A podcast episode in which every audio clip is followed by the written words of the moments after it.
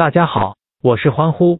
周二凌晨，EU21 欧洲国家杯外围赛继续进行，身处 B 组的法国 EU21 将主场对阵斯洛伐克 EU21。法国 EU21 今届外围赛至今取得六胜一负，其中包括曾在首循环交锋五比三战胜斯洛伐克 EU21，此番再战手下败将。法国 EU21 有力双杀对手。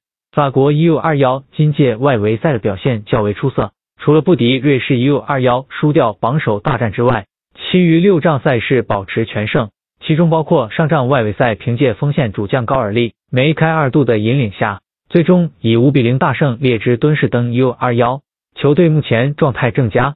不仅如此，虽然法国 U21 目前排在 B 组次席，但是他们却是该小组进攻火力最强队伍，球队目前攻入二十三球之多，而且放眼外围赛所有小组。这一数据也能排名第四位。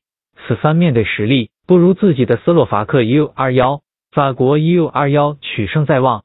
斯洛伐克 U21 上仗外围赛找回自信，他们二比一小胜阿塞拜疆 U21，球队一扫之前外围赛两连败的颓势。然而需要指出的是，阿塞拜疆 U21 只不过是鱼腩部队，斯洛伐克 U21 能够战胜他们是正常不过的事情。而且外围赛至今。斯洛伐克 U21 仅得三胜四负，排名 B 组第三位，并与身前的两支球队相差十二分和九分，他们的出线形势相当渺茫。值得一提的是，斯洛伐克 U21 曾在首循环交锋三比五不敌法国 U21，此番再战后者，以斯洛伐克 U21 目前的情况来看，他们确实难有复仇机会。欢呼预测法国 U21 主场三比零胜出。